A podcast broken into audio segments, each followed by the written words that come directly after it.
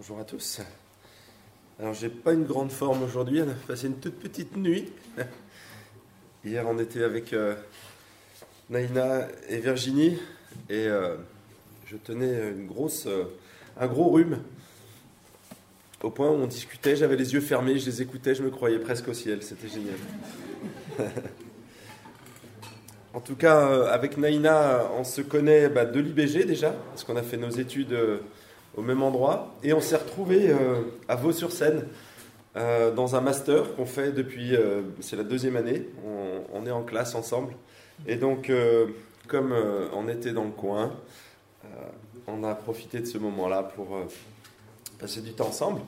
Et puis, bien sûr, il y a la famille Saint-Omer, il y a les cousins et les cousines qui sont là, avec Michael et, et Sophie. Et donc, on se, on se réjouit de ce temps. Alors, ce matin, on va Naïna m'a dit voilà, c'est le début de l'année, il faut que tu, donnes un message qui va donner un petit peu le ton. Alors j'espère que c'est ce qui va être le cas, en tout cas ce matin. Ça va donner le ton pour cette année. Je voudrais commencer par vous poser quelques questions. qui d'entre vous a laissé ses clés sur la porte ce matin avant de, de partir? Personne? Et. Euh, les clés de votre voiture non plus. Ça m'arrive régulièrement, j'oublie les clés sur le compteur, ma femme le me rappelle le, le lendemain, malheureusement. Mais euh, pourquoi vous avez pas laissé vos clés sur votre voiture? Ou sur la porte de votre maison? Pour quelle raison? Fondamentalement. Vous avez peur? Vous sentez pas toujours à l'abri des voleurs? Pourtant, je pense que personne a cette couronne dans sa maison. Vous connaissez euh, la couronne d'Angleterre. Celle-là, c'est Saint-Édouard, il y en a plusieurs en fait. Mais celle-là, elle est estimée à 39 millions de dollars. Donc, personne n'a cette couronne chez lui. Hein, J'imagine que vous n'avez pas pour une valeur aussi importante. Et pourtant, vous fermez tous vos, por vos portes à clés. En fait, euh, on ne veut pas tenter les voleurs. On ne veut pas tenter, bien sûr, en leur laissant les clés sur la porte, mais c'est parce qu'on estime que à l'intérieur de notre maison, il y a des biens pour nous qui sont suffisamment importants pour qu'on les garde. Sinon, on laisserait la clé, euh, euh, sur nos portes de voiture et sur nos maisons. Qui a pris sa douche ce matin à l'eau chaude? Qui a pris un bon bain comme cet homme? Personne? Pourquoi, tiens? Pourquoi vous n'avez pas plongé dans de l'eau glacée? Bon, à Rennes, il n'y a pas trop de gel. Hein, si, il y a eu du gel, on en a vu ce week-end, mais juste une, une, un matin. Mais je pense pas que c'était. Euh, il aurait fallu casser la glace pour se baigner. Qui a pris une douche bien chaude ce matin? À part moi. Et vous êtes venu euh, en basket et en short? J'en vois avec des écharpes. Hein, les labradors en général, ils préfèrent le soleil. Hein. J'ai une labrador dans mon église, c'est pour ça à Dijon, je l'ai dit. en fait, vous préservez votre santé. Personne dans la salle va aller prendre son bain dans, dans la rivière d'à côté ou le petit ruisseau en cassant la glace, parce que vous, vous, vous tenez à votre santé, à votre corps, vous en prenez soin, et donc vous le protégez. Et en prenant une douche, vous le protégez. Alors des mauvaises odeurs aussi, mais vous ne voulez pas être malade. Si vous voulez euh, protéger votre corps sur la durée, qui d'entre vous mange des hamburgers tous les jours? Vous savez que moi j'ai travaillé depuis 20 ans euh, parmi les étudiants euh, du GBU et, j'ai eu l'occasion de, voir que certains étudiants mangeaient des steaks frites à tous les repas. Tous les repas.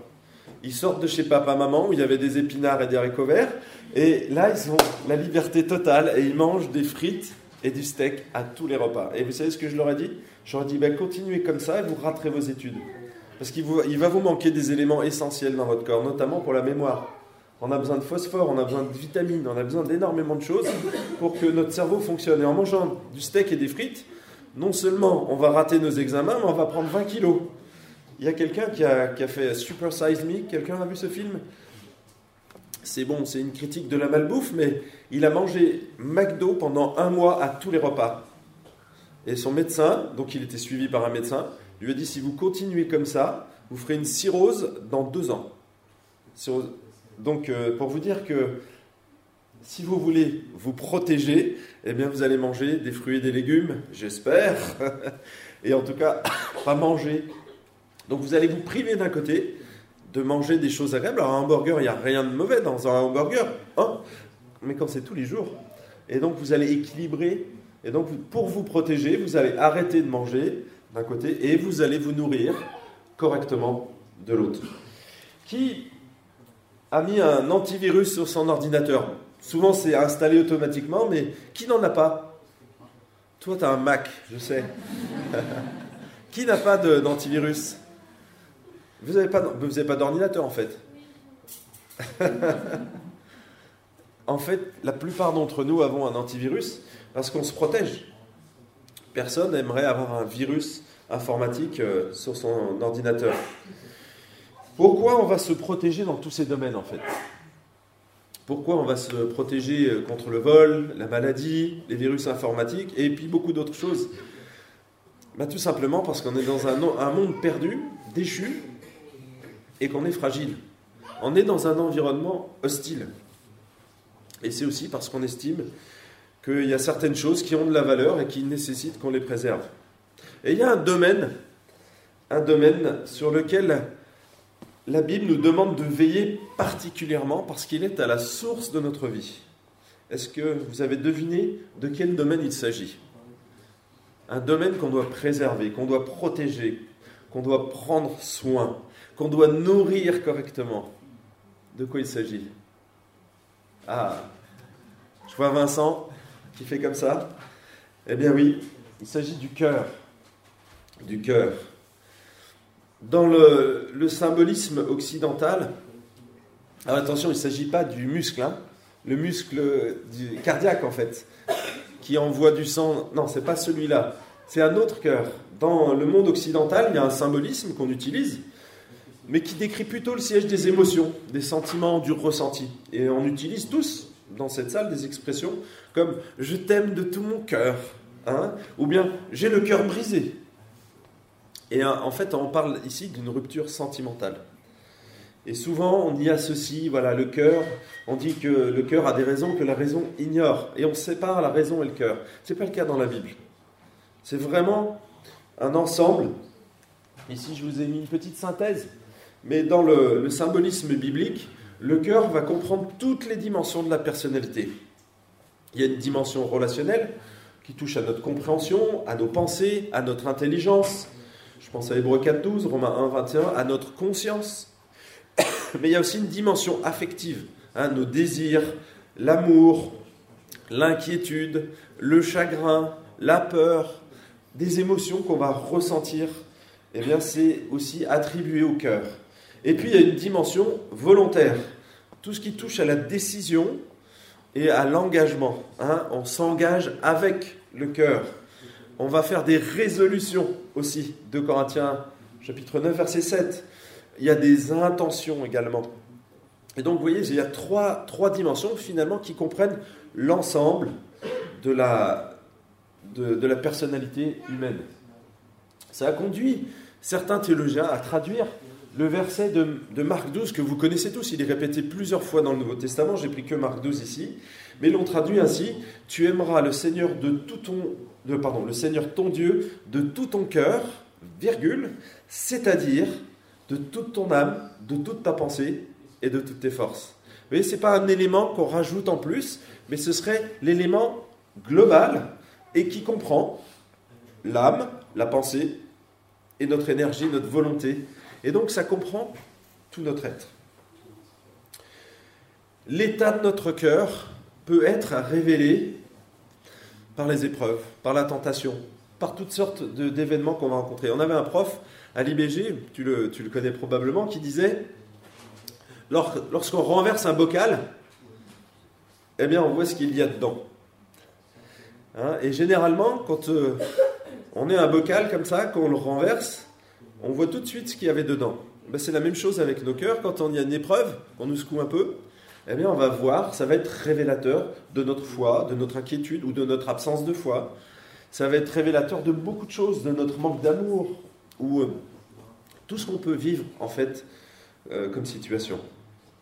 La plupart des humains qui ne connaissent pas Dieu, eh bien, succombent à la tentation. Et il y a deux raisons à ça. Parce que d'une part, ils n'ont pas les moyens d'y résister, et ils n'ont pas non plus le désir. Hein, quand j'étais pas chrétien, je pouvais pécher librement et je me sentais bien. Quand je suis devenu chrétien, ah, là, il y a eu un combat qui a commencé à naître. Et j'avais parfois des désirs, j'étais attiré, et je le suis encore, hein, attiré par certaines choses qui ne sont pas bonnes. Mais en même temps, en moi, il y a une autre euh, force qui m'attire dans un autre sens. Et c'est ce que l'apôtre Paul, dans, euh, Galates chapitre 5, verset 16, dit Marchez par l'esprit et vous n'accomplirez pas les désirs de la chair, car les deux ont des désirs opposés en fait. La chair va dans une direction et l'esprit dans une autre. Chair, esprit, cœur, tout ça, c'est lié en fait. Pourquoi pensez-vous que les chrétiens, pas pourquoi, mais pensez-vous que les chrétiens sont à l'abri de tomber, de chuter en rapport avec la tentation? Est-ce que vous croyez être vaccinés contre l'immoralité?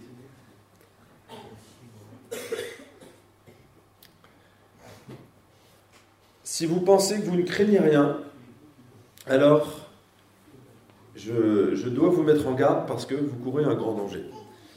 Pourquoi? Bah, Tout simplement parce que l'homme faible. Le cœur de l'homme est faible et fragile.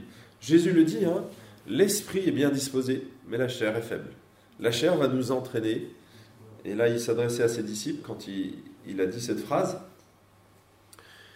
Veillez et priez afin de ne pas entrer en tentation, car si votre esprit est bien disposé, votre chair reste faible.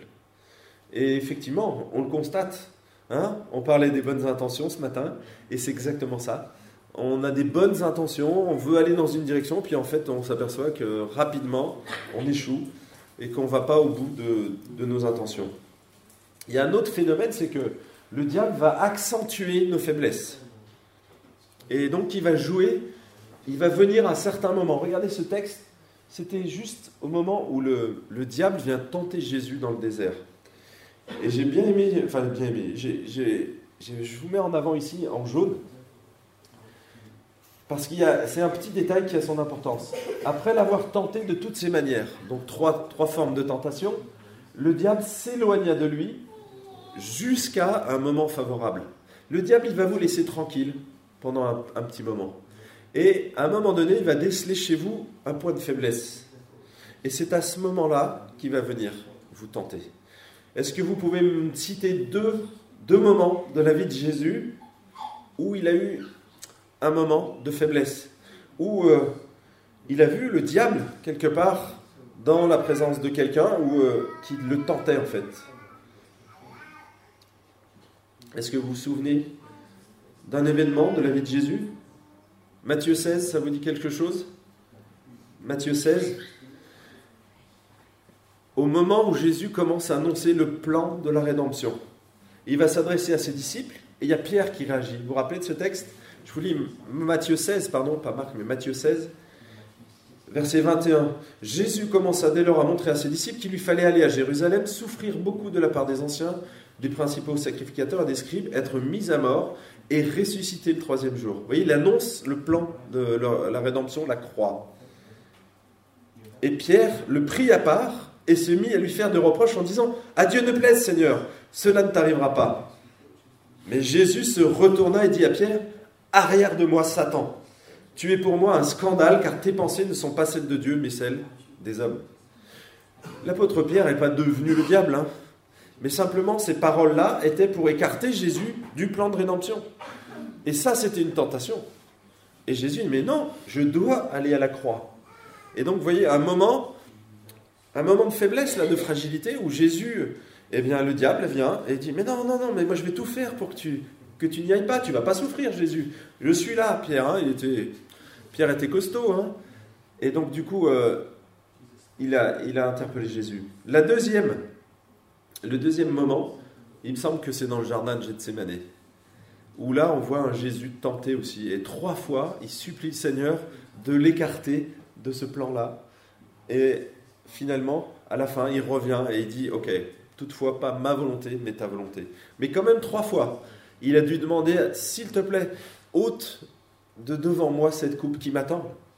Ôte devant moi c'est cet événement, la croix, parce qu'il savait exactement ce qu'il allait vivre, ce qu'il allait souffrir, le fait d'être écarté de son père, le fait de, devoir souffrir aussi physiquement, d'être rejeté par son père, ça devait être horrible. Et ça, c'était une tentation pour lui. C'est quoi pour, nous, en fait, ces moments de tentation? Alors Jésus l'a vécu, euh, les siens, et je pense que c'est assez unique, mais on a aussi nos moments de vulnérabilité, en fait.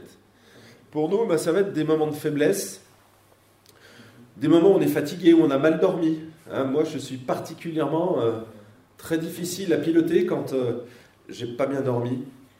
Des moments où on est isolé, où on va être seul à porter un fardeau, où on va être découragé, déprimé, en proie à des difficultés relationnelles, financières, irrité, en colère. D'ailleurs, en parlant de la colère, l'apôtre Paul montre le lien qu'il y a entre la colère et le diable. Hein, il dit la chose suivante, si vous vous mettez en colère, ne péchez pas, que le soleil ne se couche pas sur votre irritation. Et regardez la phrase, ne donnez pas accès au diable. La colère n'est pas un péché en soi, hein. c'est une émotion humaine tout à fait normale, mais il donc il existe une colère juste, hein. Dieu est en colère, donc il y a bien une colère légitime, mais il faut reconnaître, hein, si on est honnête, que là, on est souvent sur le fil de rasoir. Jacques dit, la colère de l'homme n'accomplit pas la justice de Dieu. La réalité, c'est que pour une colère juste, eh ben, il y en a neuf autres qui ne sont pas justes. Hein, si vous êtes honnête, on voit qu'on va toujours trop loin, on dépasse, nos mots dépassent ce qu'on aurait voulu dire. Eh bien, n'imaginez pas un seul instant que les démons l'ignorent. Au contraire, ils vont guetter ces moments-là, les moments de faiblesse, les moments où on va baisser notre garde spirituelle pour mieux nous tenter, pour nous faire chuter. Et c'est pour cette raison qu'on voit dans la Bible des gens et des chrétiens engagés, des croyants vraiment engagés, qui aiment le Seigneur, eh bien ils vont être capables de se diviser, de se déchirer, parfois pour des broutilles. Je pense à Paul et Barnabas, qui ont dû euh, se séparer à un moment donné parce qu'ils n'étaient pas d'accord sur le rôle que Jean-Marc devait jouer dans l'équipe apostolique. Je pense à Évodie et Saint-Tiche dans Philippiens 4.2. Elles se crêpaient un peu le chignon, Évodie et Saint-Tiche. parce qu'elles n'arrivaient pas à être d'accord. Elles n'étaient pas sur la même longueur d'onde. Je pense à Alexandre le forgeron dans 2 Timothée 4.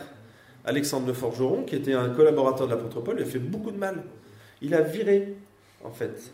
Je pense à, à de bons pères de famille, là des gens que j'ai connus qui sont tombés dans la pornographie, à d'autres qui sont tombés dans l'adultère, à de bons trésoriers qui ont détourné euh, parfois de l'argent, des dizaines de milliers d'euros. J'en connais. Des gens qui étaient anciens dans des églises je connais aussi des bonnes mamans qui ont quitté leur foyer en se laissant attendrir par un autre homme qui était plus doux, plus attentionné. Alors ne vous méprenez pas parce que ces personnes n'étaient pas plus mauvaises que vous et moi. Elles étaient en partie les victimes du diable et de leur propre négligence. Elles ont peut-être simplement, pendant un temps, négligé de protéger et de nourrir leur cœur, tout simplement parce qu'elles se croyaient à l'abri ces chrétiens raisonnaient probablement ainsi. Ça ne pourra jamais m'arriver. Pas à moi, tu penses. J'ai de l'expérience. Ça fait 20 ans que je suis chrétien. Ça, c'est le genre de choses, ça peut jamais m'arriver.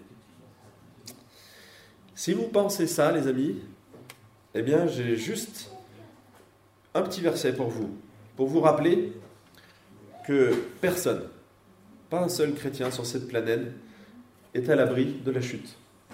Que celui qui pense être debout prenne garde de tomber. C'est un avertissement solennel. Quand on pense être arrivé, quand on pense être debout, c'est là où on risque la chute en fait. Maintenant que j'ai dit toutes ces choses par rapport au cœur et aux dérives probables qui pourraient arriver, est-ce que vous êtes convaincu que vous devez protéger et nourrir correctement votre cœur? Sinon, je m'arrête là. Hein. Est-ce que vous êtes convaincu que vous devez prendre soin de votre cœur? Eh bien, on va continuer alors. on va lire ce texte dans les Proverbes. N'est pas un texte qui nous est adressé à nous directement, à l'Église, c'est un texte que Salomon a écrit à son fils. Et ce sont des conseils, une série de conseils. Et donc si on reprend tout le Proverbe, tout le chapitre 4 du livre des Proverbes, on voit un père qui va s'adresser à son fils et qui va nous montrer finalement une voie pour éduquer nos enfants. J'ai sélectionné juste quelques versets parce que on va s'attarder sur cet aspect du cœur et montrer pourquoi on doit prendre soin de ce cœur. On le lit.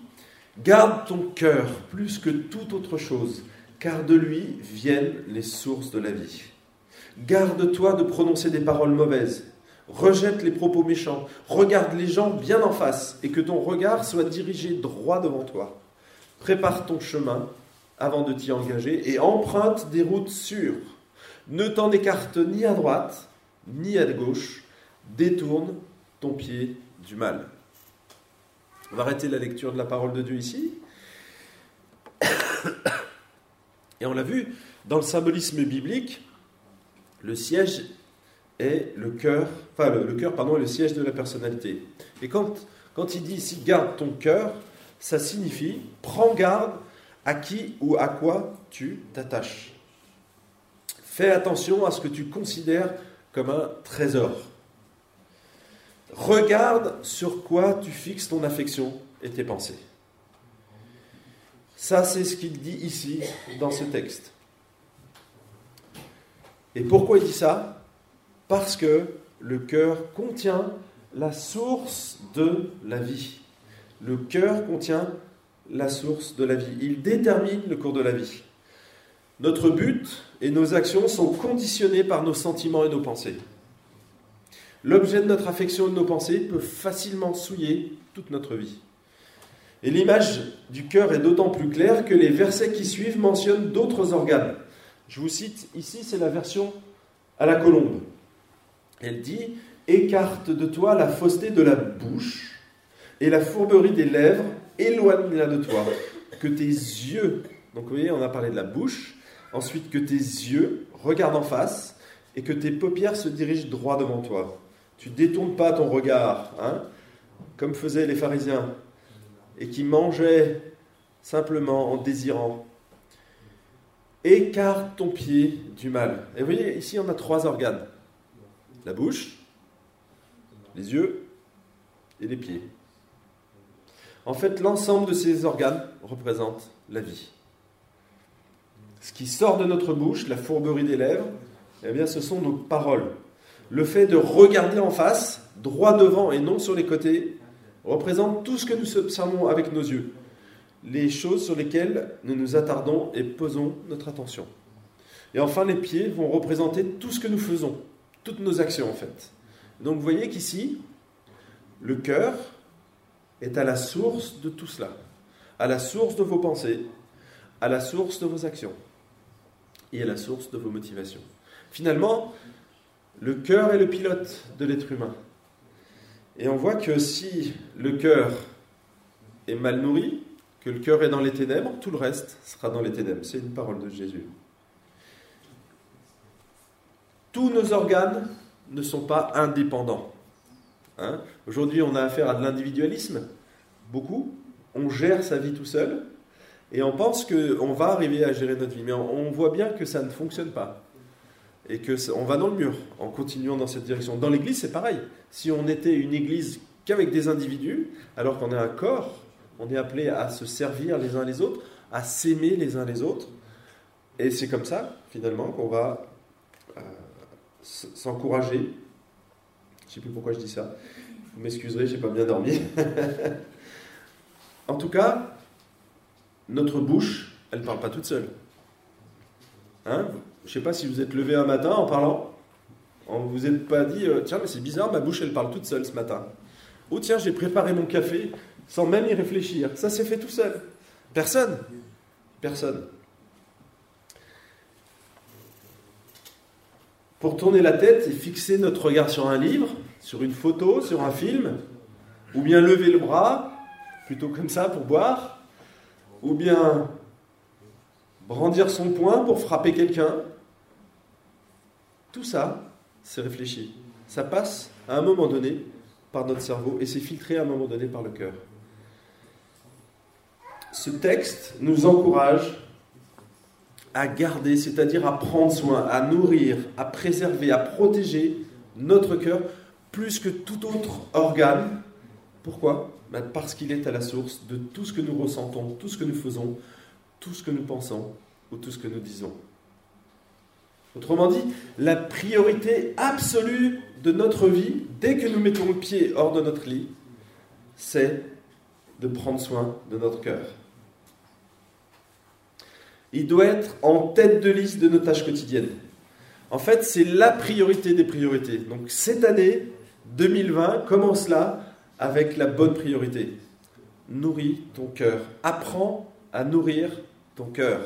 Apprends à protéger ton cœur. Apprends à protéger ton cœur de, des influences extérieures. Apprends à le nourrir correctement. Je vais être très pragmatique dans quelques instants. On continue encore sur le texte. Vous allez voir, je vais faire des petits tests. Ça va, ça va vous éveiller un petit peu. En fait, avant de vous prêcher, je dois reconnaître que ce message, est d'abord adressé à moi. Parce que je sais prendre mon petit déjeuner le matin. Hein, on sait prendre soin de son corps. On sait prendre sa douche, se raser. Ce matin, j'ai fait les trois. Hein, je me suis levé, j'ai déjeuné, et je me suis rasé, et j'ai pris ma douche. Bien souvent, on oublie l'essentiel. Est-ce que j'ai pris soin de mon cœur? Alors ce matin, forcément, j'ai révisé mes notes. Donc j'ai relu les textes de la Bible, etc. C'était sympa, mais c'était plutôt pour prêcher. Et pour moi, c'est un exercice. Hein, c'est un travail. Alors qu'on devrait nourrir notre cœur dès le matin. Dès qu'on se lève, pensez la première chose que vous devez faire, nourrir votre cœur. Alors je sais que certains ont du mal à se réveiller et qu'il vaut mieux pas que vous lisiez la Bible quand vous êtes comme ça dans cet état-là. Vaut mieux attendre peut-être 10 minutes, un quart d'heure d'avoir pris votre café ou peut-être le lire plus tard dans la journée. Hein, on n'est pas tous du matin. Il y en a qui le sont et d'autres moins. Oui, mais en tout cas, l'idée c'est de vraiment trouver un moment et plusieurs moments dans votre journée pour nourrir votre cœur. Ce n'est pas forcément de la lecture, on verra dans les applications, mais il y a énormément de moyens aujourd'hui qui nous sont donnés, qui nous sont offerts pour pouvoir nourrir correctement notre cœur. Comment est-ce que je sais quand je néglige mon cœur? Comment est-ce que vous savez quand euh, vous négligez votre cœur? Moi, c'est simple. Lorsque je commence à être dur avec mon épouse ou avec mes enfants, lorsque je deviens impatient, lorsque mon attention se fixe sur un objet que je convoite, lorsque je n'ai plus soif de la parole de Dieu, lorsque je deviens critique envers les autres, lorsque j'ai plus d'amour, j'ai plus de grâce, j'ai plus d'empathie, lorsque je n'arrive plus à accorder le pardon à quelqu'un ou bien à dire ces huit petites lettres. Et, et messieurs, je vous invite à les apprendre et à le dire avec moi. Huit lettres. Quand vous regardez votre épouse, vous lui dites comme ça, j'ai tort. Vous voulez qu'on s'entraîne? Parce qu'on m'a dit, euh, c'est un pasteur qui a 80 ans, je lui ai demandé c'est quoi la chose la plus difficile dans ta vie de couple? À 80 ans, donc c'est un, homme qui est docteur en théologie, il m'a sorti cette phrase. Il m'a dit, c'est ces huit petites lettres, j'ai tort. C'est la chose la plus difficile qu'il a eu à faire dans sa vie de couple. Alors on doit s'entraîner, les amis. Parce que si c'est la chose la plus difficile, reconnaître. Alors vous pouvez dire sous une autre forme, tu as raison. Trois mots aussi. Hein. Un peu plus de lettres, c'est compliqué. Mais ça marche. Tu as raison. Essayez-vous, essayez de vous entraîner là comme ça. J'ai tort. Tu as raison. Alors c'est plutôt pour les gens qui sont mariés, mais ça marche aussi pour les autres. Hein. Vous voyez, ça, c'est quelque chose qui paraît anodin, mais c'est super important. Super important. Jésus dit que ce qui sort de notre bouche, eh bien, est le reflet de notre cœur. C'est une sorte de miroir.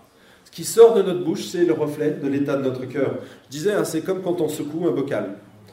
Car c'est de l'abondance du cœur que la bouche parle. L'homme bon tire du bien de son bon trésor et l'homme mauvais tire du mal de son mauvais trésor. En fait, un homme qui a le cœur sec, dur comme de la pierre, eh bien, il va parler sèchement et durement aux autres.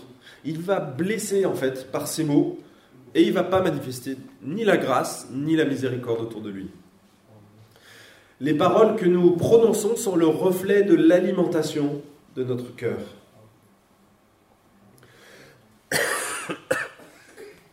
Tout ce qui va nourrir notre cœur, si on le nourrit mal, eh bien, il va sortir des choses mauvaises. Vous avez remarqué qu'on parlait naturellement des choses qu'on aimait?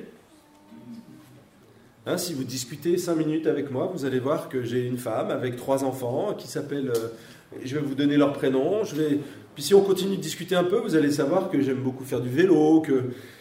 Et en fait, on parle naturellement des choses que l'on aime. Mais si nous ne parlons jamais de Jésus, les amis, à nos amis autour de nous, c'est probablement que nous ne nourrissons pas notre cœur avec l'Évangile.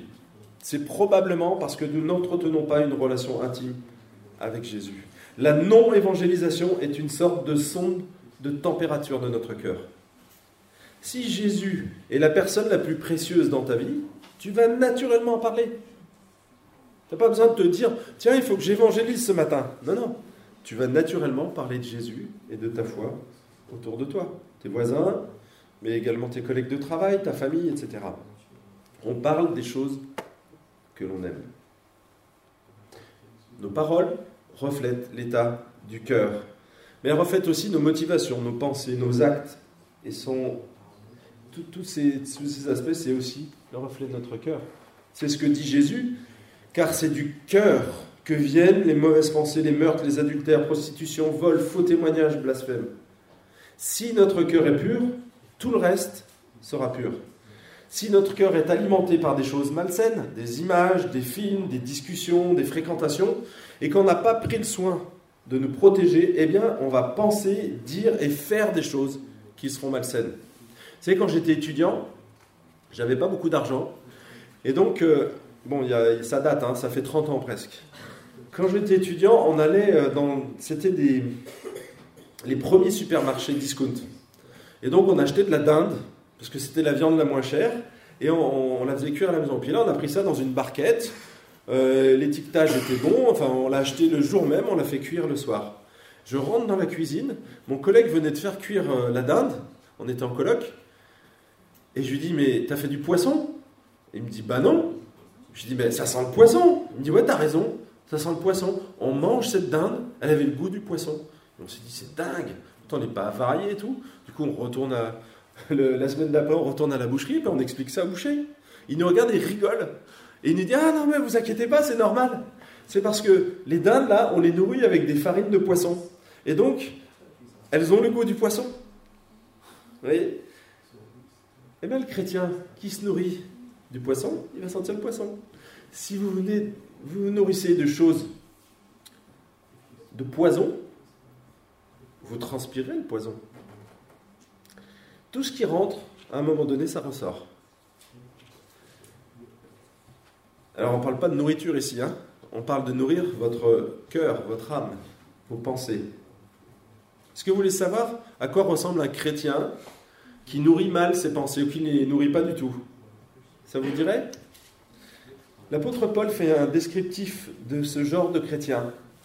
il s'agit bien des chrétiens. J'ai regardé le contexte c'est pas à des non-chrétiens qu'il s'adresse ici, mais vraiment à l'Église de Jésus-Christ. De Timothée, chapitre 3, versets 1 à 5. Vous pouvez le prendre si vous voulez, je ne l'ai pas mis ici, c'est un peu long. 5 versets. Sache bien que dans la période finale de l'histoire, les temps seront difficiles. Les hommes, voyez les chrétiens, seront égoïstes, avides d'argent, vantards et prétentieux. Ils parleront de Dieu d'une manière injurieuse et n'auront pas d'égard pour leurs parents. Ils seront ingrats, dépourvus de respect pour ce qui est sacré, sans cœur, sans pitié, calomniateurs, incapables de se maîtriser, cruels, ennemis du bien, emportés par leur passion et enflés d'orgueil, ils seront prêts à toutes les trahisons. Ils aimeront le plaisir plutôt que Dieu. Certes, ils resteront attachés aux pratiques extérieures de la religion, viendront au culte tous les dimanches, mais en réalité, ils ne voudront rien savoir de ce qui en fait la force. Si ce n'était pas l'Église, il ne dirait pas cette dernière phrase Éloigne-toi de ces hommes-là. Parce qu'on ne peut pas s'éloigner des non-chrétiens. On est appelé à aller dans le monde. D'accord? Et là, il leur demande de s'éloigner de ces gens-là. C'est-à-dire que c'était des gens qui se disaient chrétiens et qui vivaient de cette manière-là. Je fais une petite synthèse. En fait, toute toutes ces caractéristiques, c'est un amour mal orienté. Et donc c'est bien le cœur dont il s'agit ici. Un amour mal orienté. Le texte dit qu'ils s'aimeront eux-mêmes. Nombrilisme, vantardise, orgueil. Le texte dit qu'ils aimeront leur plaisir. D'accord? Plus que Dieu. Ça a donné l'hédonisme, l'opportunisme, le consumérisme. Ils aimeront Dieu, pardon, ils n'aimeront pas Dieu et sa parole. Et là, on tombe dans le sentimentalisme, la religiosité, le légalisme. Ils n'aimeront pas les autres. Hein, le texte, il parle de ne pas aimer ses propres parents. Ils seront irrespectueux. Il y aura du vandalisme. Ils n'aimeront pas le bien. Et là, on touche au relativisme. Finalement, c'est un descriptif de notre société, les amis. Regardez bien ces caractéristiques. C'est un descriptif de notre société. Mais là, on ne parle même pas de la société, on parle de l'Église. Ce texte-là été attribué aux chrétiens. Donc vous voyez ce qui se passe quand on ne nourrit pas notre cœur. Quand on ne le nourrit pas, quand on ne le protège pas, voilà les caractéristiques. On déplace notre amour sur d'autres choses. Et on va avoir toutes sortes d'idoles dans nos vies. Allez, on va être très pragmatique maintenant. J'aimerais faire un petit, un petit exercice mental avec vous pour vous pour essayer de voir comment ça fonctionne, nos pensées, notre cœur, comment on alimente ces choses. Hein Parce que là, on a parlé théorie, hein on est tous d'accord sur la théorie en général, mais comment tu fais concrètement? Eh bien, je vais vous donner quelques pistes. Vous avez vu cette image? Regardez bien cette image quelques secondes, d'accord? Et maintenant, vous allez fermer les yeux. Je vais vous demander de fermer les yeux. Je ne vais rien faire de particulier, je ne bouge pas d'ici, vous inquiétez pas. Il n'y a pas d'hypnose, c'est simplement un petit exercice. Fermez vos yeux et je vais vous demander une chose ne pensez pas au serpent. Je répète, hein, ne pensez pas au serpent, ne visualisez pas ces, gros reptiles froids et visqueux qui sortent des canalisations dans votre baignoire pendant la nuit pour se glisser dans votre lit. Mais bien entendu, ne pensez pas au serpent. C'est vraiment fondamental. Ne pensez pas au serpent. Maintenant, vous pouvez ouvrir vos yeux. Il n'y a rien de spécial. Hein Je voudrais savoir qui n'a pas pensé au serpent. Personne Ah, c'est intéressant. Il y a toujours une personne dans une assemblée. À quoi avez-vous pensé à la place? Au petit déjeuner. Voyez? La plupart d'entre vous, le fait que je vous dise ne pensez pas au serpent, où est-ce que vous avez focalisé votre attention? Sur les serpents. On est d'accord? Donc, quand vous êtes face à une tentation ou à un péché, ça sert à rien de vous dire il faut pas que je fasse ça, il faut pas que je regarde euh, tel film, il faut pas que je. Vous voyez Ça sert à rien. Regardez maintenant ces images.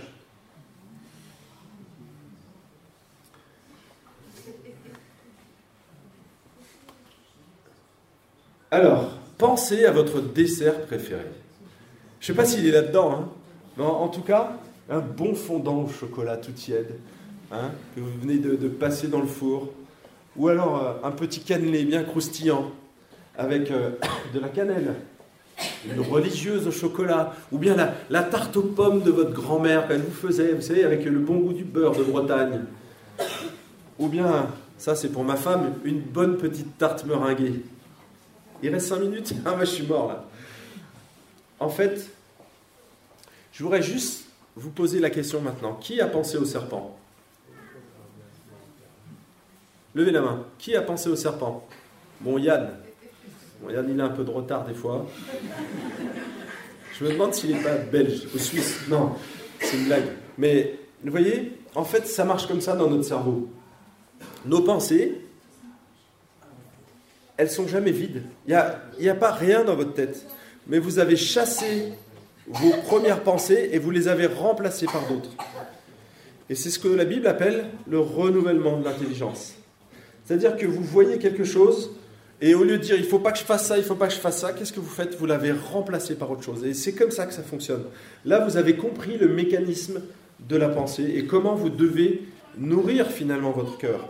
Je vous cite ici Philippiens chapitre 4.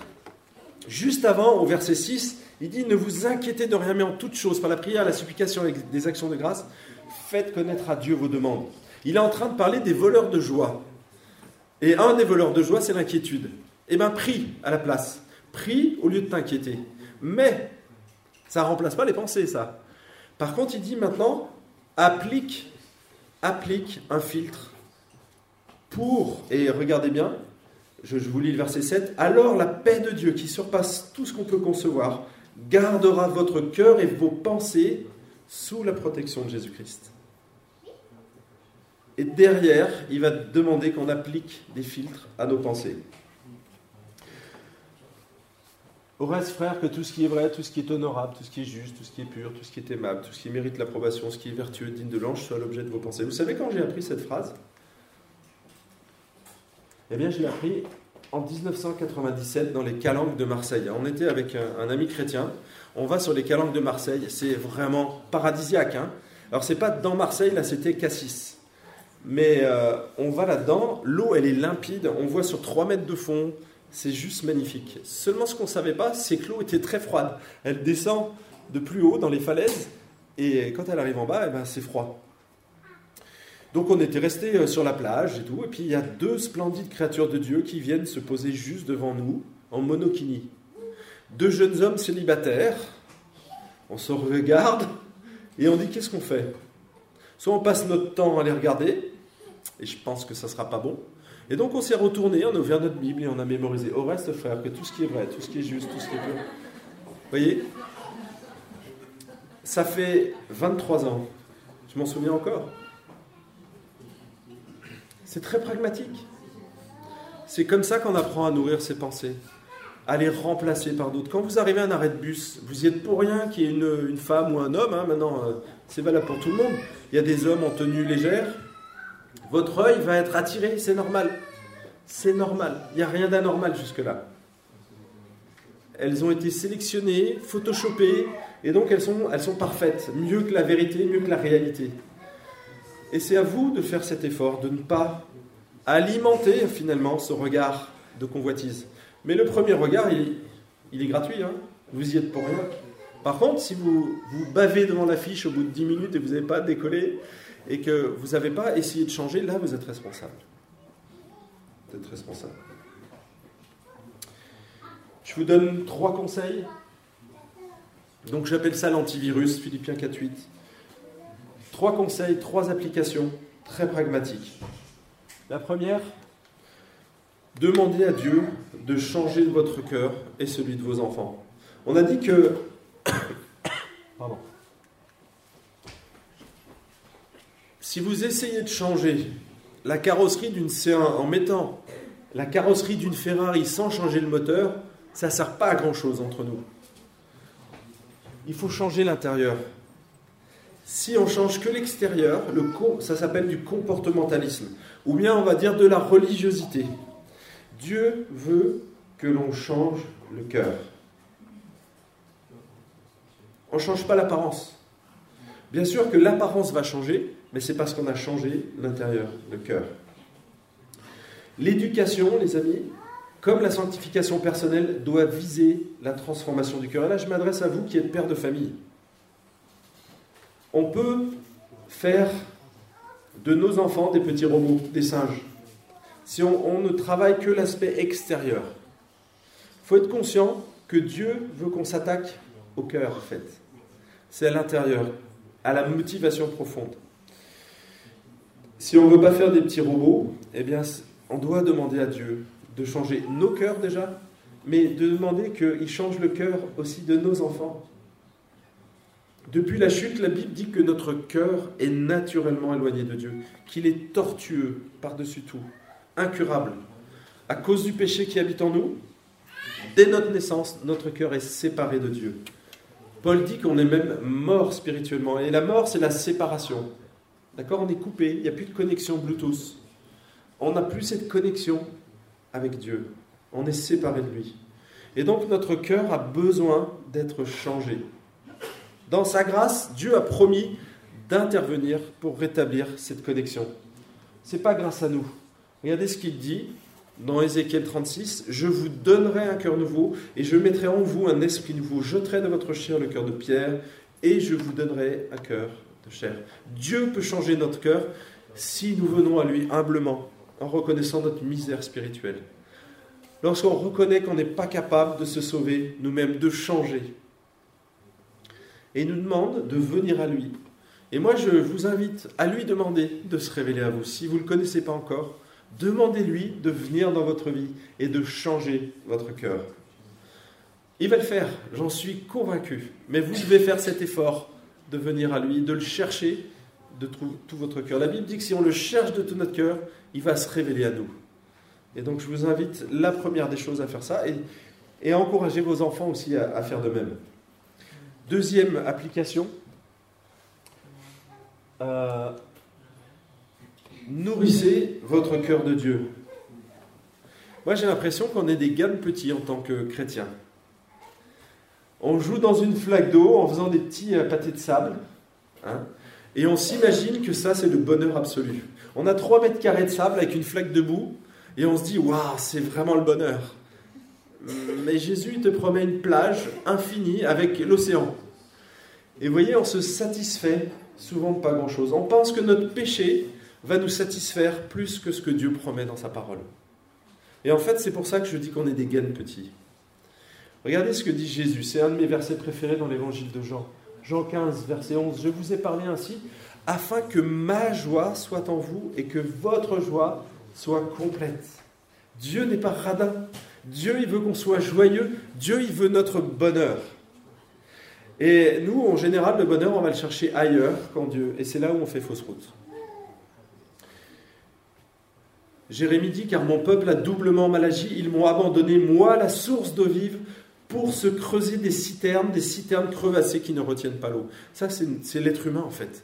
On va chercher ailleurs qu'en Dieu notre bonheur. Et en fait, c'est des citernes. Effectivement, tu vas pouvoir les remplir, mais Dieu dit elles sont crevassées, tes citernes. Elles ne retiennent pas l'eau. En fait, au bout d'un certain temps, tu vas avoir besoin d'autre chose. Et c'est ça l'être humain sans Dieu, quand on ne veut pas aller puiser à la source d'eau vive, à la source de vie en fait. Eh bien, on va être constamment être obligé de rajouter dans cette cuve qui est percée. Matthieu, et c'est grave les amis, hein, parce que si on fait ça, si notre démarche c'est constamment d'aller chercher en dehors de Dieu, on va trouver notre identité dans une pratique, euh, dans une façon de faire, même dans, dans un acte de piété. On peut trouver finalement plein de superfuges comme ça qui vont nous détourner de l'essentiel. Il y en a qui vont rechercher des émotions, une minute, qui vont rechercher des émotions au lieu de chercher Dieu. Dans la louange, par exemple. On ne vient pas pour chercher Dieu, on vient pour chercher des émotions, des sensations. Et voyez, ça, il faut faire attention. Dernier point, une minute. Saturez votre cœur avec la parole de Dieu. Saturez votre cœur avec la parole de Dieu. Saturez votre cœur. C'est ce que dit Paul en Romains 12. Et on a lu Romains 8 ce matin, où une idée nous dit, en Romains 8, 29, qu'on a été prédestiné à être semblable à l'image de Christ. Dieu veut nous transformer intérieurement et nous rendre semblables à l'image de Christ. Là, en ce moment, il utilise le message de ce matin, il utilise les chants, il utilise les prières des uns et des autres pour transformer nos cœurs à son image. Et ça, c'est l'objectif du chrétien. On doit demander à Dieu de nous transformer à son image, et en fait, il nous a prédestinés à ça. Et comment il s'y prend Par sa parole. C'est un des outils. Alors, il y a d'autres outils, il y a d'autres outils de grâce, des moyens de grâce, mais la parole est un élément essentiel. C'est ce qu'il dit dans Romains 12. Ne vous laissez pas modeler, conformer par la pensée du monde actuel, mais laissez-vous transformer, littéralement métamorphoser par le renouvellement de votre pensée, pour pouvoir discerner la volonté de Dieu, ce qui est bon, ce qui lui plaît, ce qui est parfait. Et donc, trois, trois, petits, euh, trois petits conseils, trois domaines de vie où vous pouvez saturer vos pensées. Le premier, eh bien, c'est en utilisant les moyens de grâce que Dieu met à notre disposition. La Bible, la prière, la communion fraternelle, là vous avez des groupes de quartier, il y a des groupes de croissance. La scène tout à l'heure, c'est un moment aussi où c'est un, un moyen de grâce que Dieu utilise pour nous faire grandir. La participation active au culte, pas simplement venir assis sur une chaise et écouter, subir le culte, mais être vraiment participant. Le service, le témoignage. Grudem dit que l'évangélisation est un outil de grâce. Parce qu'on a, une joie particulière à partager la vie qui est en nous. Mémoriser la Bible. Moi, quand j'étais étudiant, je pouvais le faire. Je mettais des post-it partout, dans ma voiture, dans la salle de bain, dans les WC. Et c'est qu'en faisant la vaisselle, je pouvais mémoriser la parole de Dieu. Et c'est comme ça que j'ai appris des, dizaines de versets dans la Bible. Et vous pouvez aussi euh, lire de la bonne littérature.